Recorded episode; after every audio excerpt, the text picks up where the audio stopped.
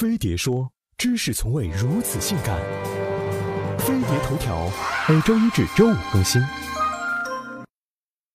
大热韩剧《太阳的后裔》终于迎来大结局，宋仲基扮演的特种兵柳大伟在剧中既能肉搏，远能狙击，简直上天入地，无所不能。那么，到底是编剧的意淫，还是韩国特种兵真有那么牛吗？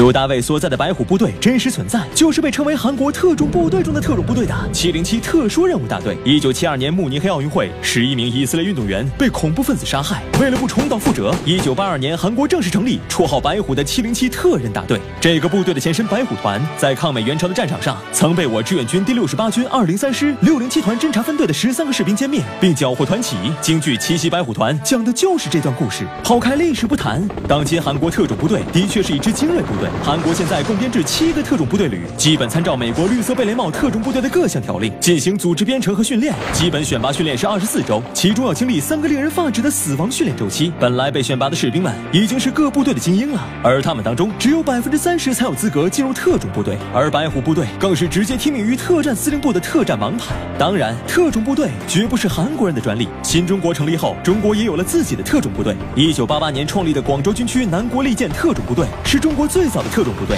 而后各个军区又先后组建特种部队，如响箭特种大队、雪峰团、天狼突击队等，还有在零八年奥运会期间担当北京守护神的雪豹突击队。说起来，中国的特种兵一点儿不比别人差，只是咱们的军事题材影视拖了后腿。这个世界上还有哪些牛逼的特种部队呢？美国的三角洲和海豹突击队，法国宪兵干预部队，以色列野小子，德国第九边防大队，俄罗斯阿尔法别动队，还有最老牌的英国特种空勤团。